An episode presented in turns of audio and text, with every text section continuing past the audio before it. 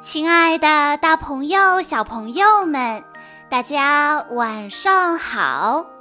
欢迎收听今天的晚安故事盒子，我是你们的好朋友小鹿姐姐。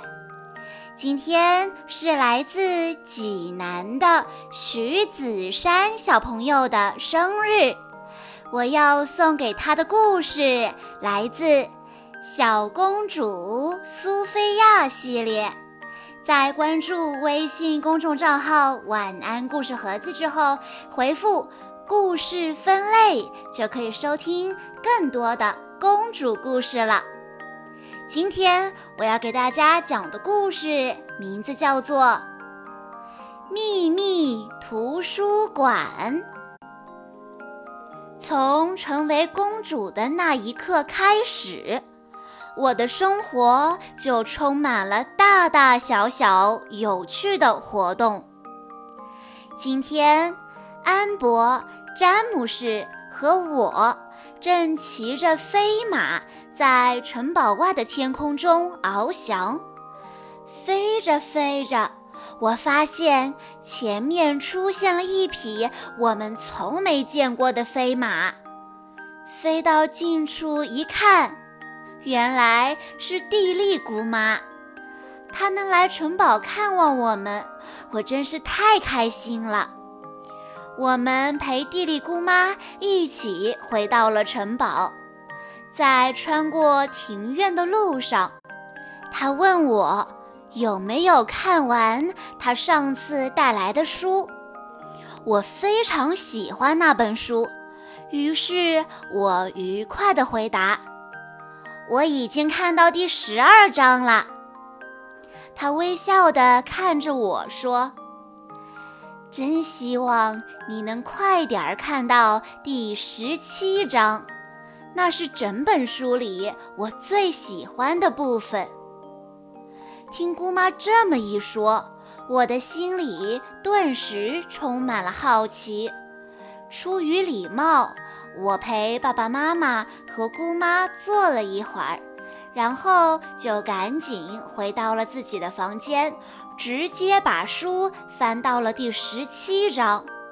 天哪，原来这本书里还藏着一本小书，上面说城堡里藏着一条通往神秘世界的路，这太令人兴奋了。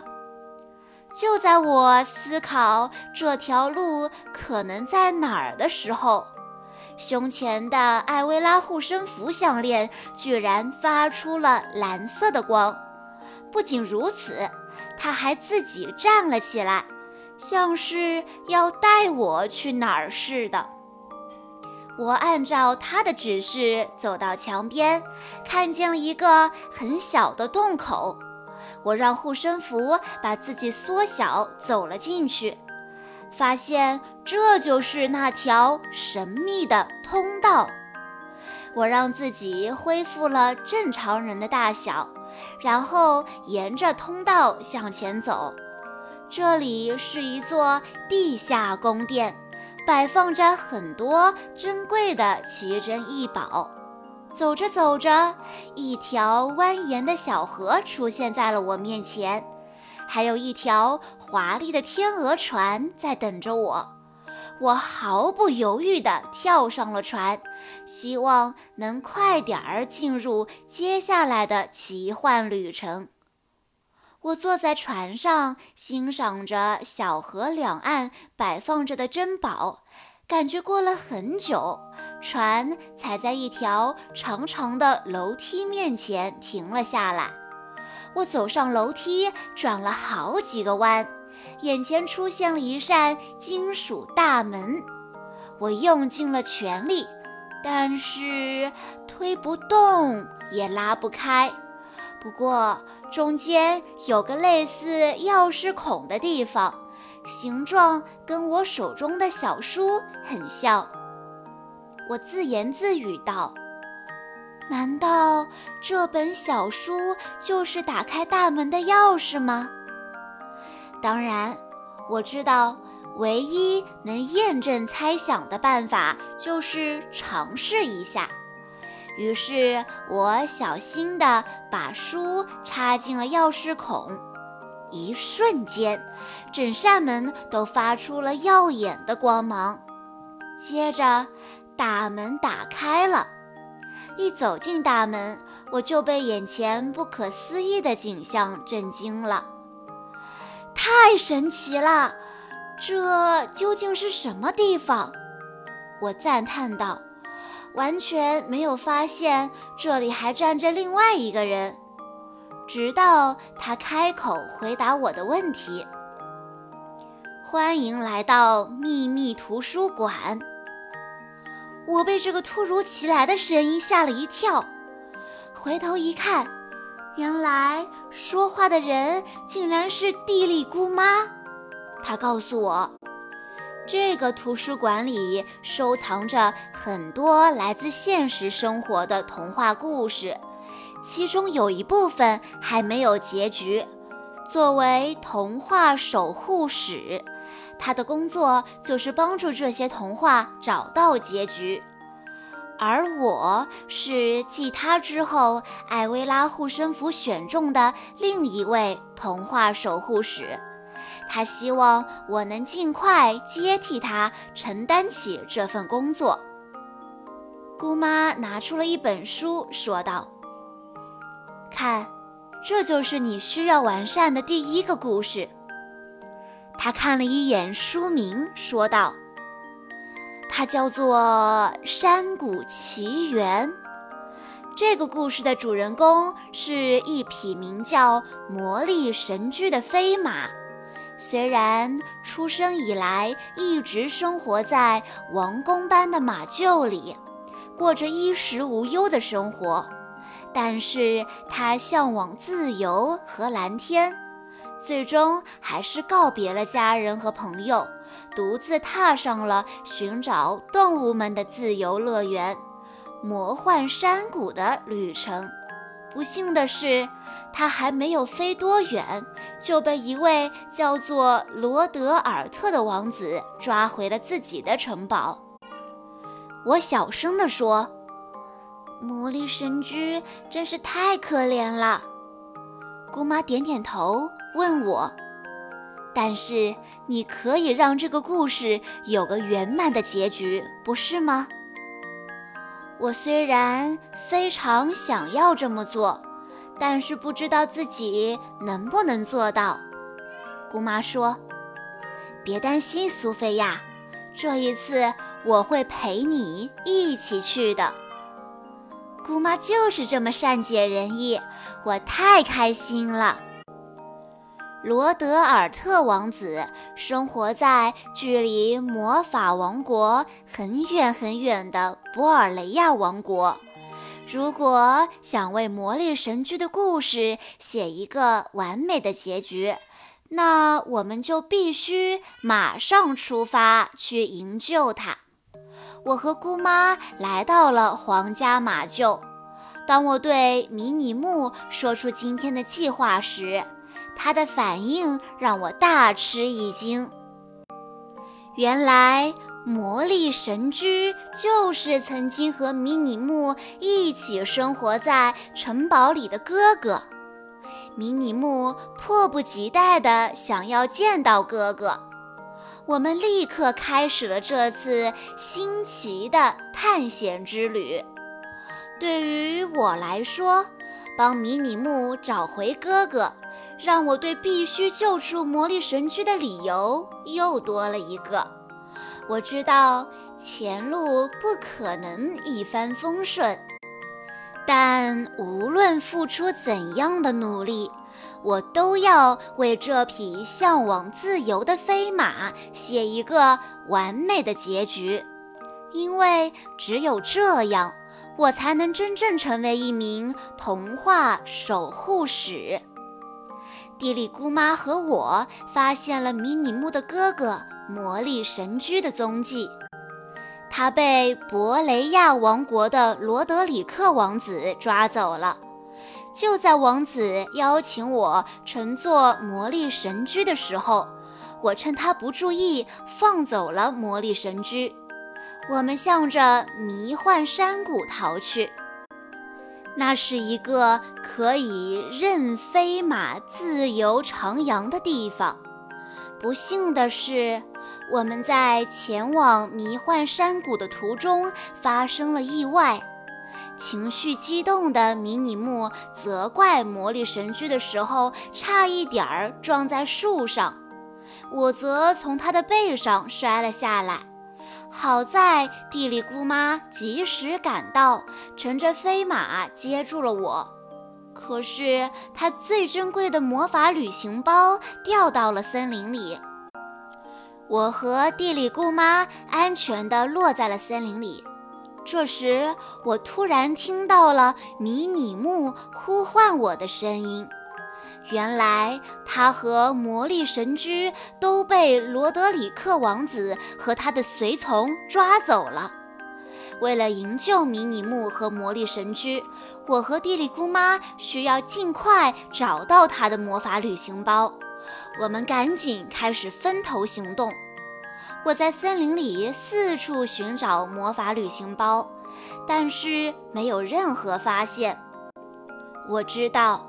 自己还不是一个称职的童话守护者，因为我没有尽全力保护好迷你木和魔力神驹。也许我真的不适合当童话守护使吧。我正这样想的时候，胸前的艾薇拉护身符项链忽然发出了灿烂的光芒。紧接着就听见“嗖”的一声，一支箭擦着我的头发，插在了我身旁的大树上。天哪，发生了什么事？我被突然飞来的箭吓到了。当我回头看向箭飞来的方向的时候，我发现梅丽达公主正一步一步地朝我走来。原来艾薇拉护身符为我召唤来了梅丽达公主，能够见到一位这样勇敢坚毅的公主，我真是太兴奋了。梅丽达公主听了我的遭遇后，微笑着把弓箭递给我，说：“试试看吧。”我迷惑不解地看着他，他接着说。每个弓箭手拉开弓箭的时候，都坚信自己一定能够射中目标，这是非常重要的心理准备。你只要坚信自己能够把他们营救出来，那你一定能够想办法做到。梅丽达公主说的对，我一定能够救出他们。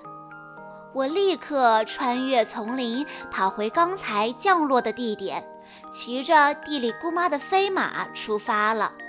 很快，我就追上了迷你木和魔力神驹，他们被罗德里克王子用绳拴在了自己的飞马身后。我偷偷跳到迷你木的身上，刚刚解开拴在他身上的绳索。罗德里克王子就发现了我。就在这千钧一发的时刻，我突然发现地利姑妈把她的魔法雨伞留在了飞马身上。我出其不意地用魔法雨伞的手柄勾住了罗德里克王子的腰带，把他从飞马上拉了下来。罗德里克王子大叫道：“呃放我下来！放我下来！”看样子他真的被吓坏了。我松开了抓着魔法雨伞的手，命令魔法雨伞慢慢打开，带着罗德里克王子安全地飘落到地上。现在他再也阻止不了我们了。我让地里姑妈的飞马回到森林里去找他，然后解开了魔力神驹身上的绳索，魔力神驹也恢复自由了。在魔力神驹的带领下，我们来到了他梦想中的世外桃源——迷幻山谷。迷你木转过头来对魔力神驹说：“这里真美，在被罗德里克王子抓住之后，我终于理解了你被关在马厩里的感受。魔力神驹说：“虽然我们身上有着很多不同的地方，但是这一切都不会影响我对你的爱。你懂的，我亲爱的弟弟。”迷你木也笑着说：“是的，我也爱你，我亲爱的哥哥。”在森林里，地里姑妈找到了她心爱的魔法旅行包。我作为童话守护使处理的第一个现实中的童话故事，终于画上了一个完美的句号。多亏美丽达公主的鼓励和建议，我才能成功的救出迷你木和魔力神驹。这真是一次非比寻常的宝贵经历。能够帮助迷你木和魔力神驹，我十分自豪。回到秘密图书馆以后，地理姑妈对我表示祝贺。苏菲亚，我真为你感到骄傲，你一定会成为一位优秀的童话守护使。记住你今天的收获，准备进行下一场伟大的探险吧。地理姑妈的话让我兴奋不已。一边为童话故事寻找结局，一边学习完善自己的能力，这种感觉真是太奇妙了。小朋友们，每一个女孩都有一个公主梦。我小的时候也很喜欢公主的故事，常常拿着书啊看了一遍又一遍。很多小女孩都非常喜欢小公主苏菲亚系列的故事。苏菲亚，她励志、乐观、积极向上，又很独立。你们喜欢苏菲亚吗？以上就是今天的全部故事内容了。在故事的最后，徐子珊小朋友的爸爸妈妈想对他说。亲爱的珊珊，今天是你七周岁的生日，爸爸妈妈、弟弟祝你生日快乐，愿你的每一天都是快乐、开心的。宝贝，谢谢你的善良，让我们很开心；谢谢你的懂事，教给弟弟很多东西；谢谢你的努力学习，让我们很欣慰。也是我们的小榜样，爸爸妈妈相信你会继续做一个善良、努力的小宝贝，会和弟弟相亲相爱一辈子。我们永远爱你，愿意做你永远的朋友。小鹿姐姐在这里也要祝徐子珊小朋友生日快乐。好啦，今天的故事到这里就结束了，感谢大家的收听。更多好听的故事，欢迎大家关注微信公众账号“晚安故事盒子”，也欢迎家长朋友们添加小鹿姐姐的个人微信：三幺五二三二六六一二。我们下一期再见喽！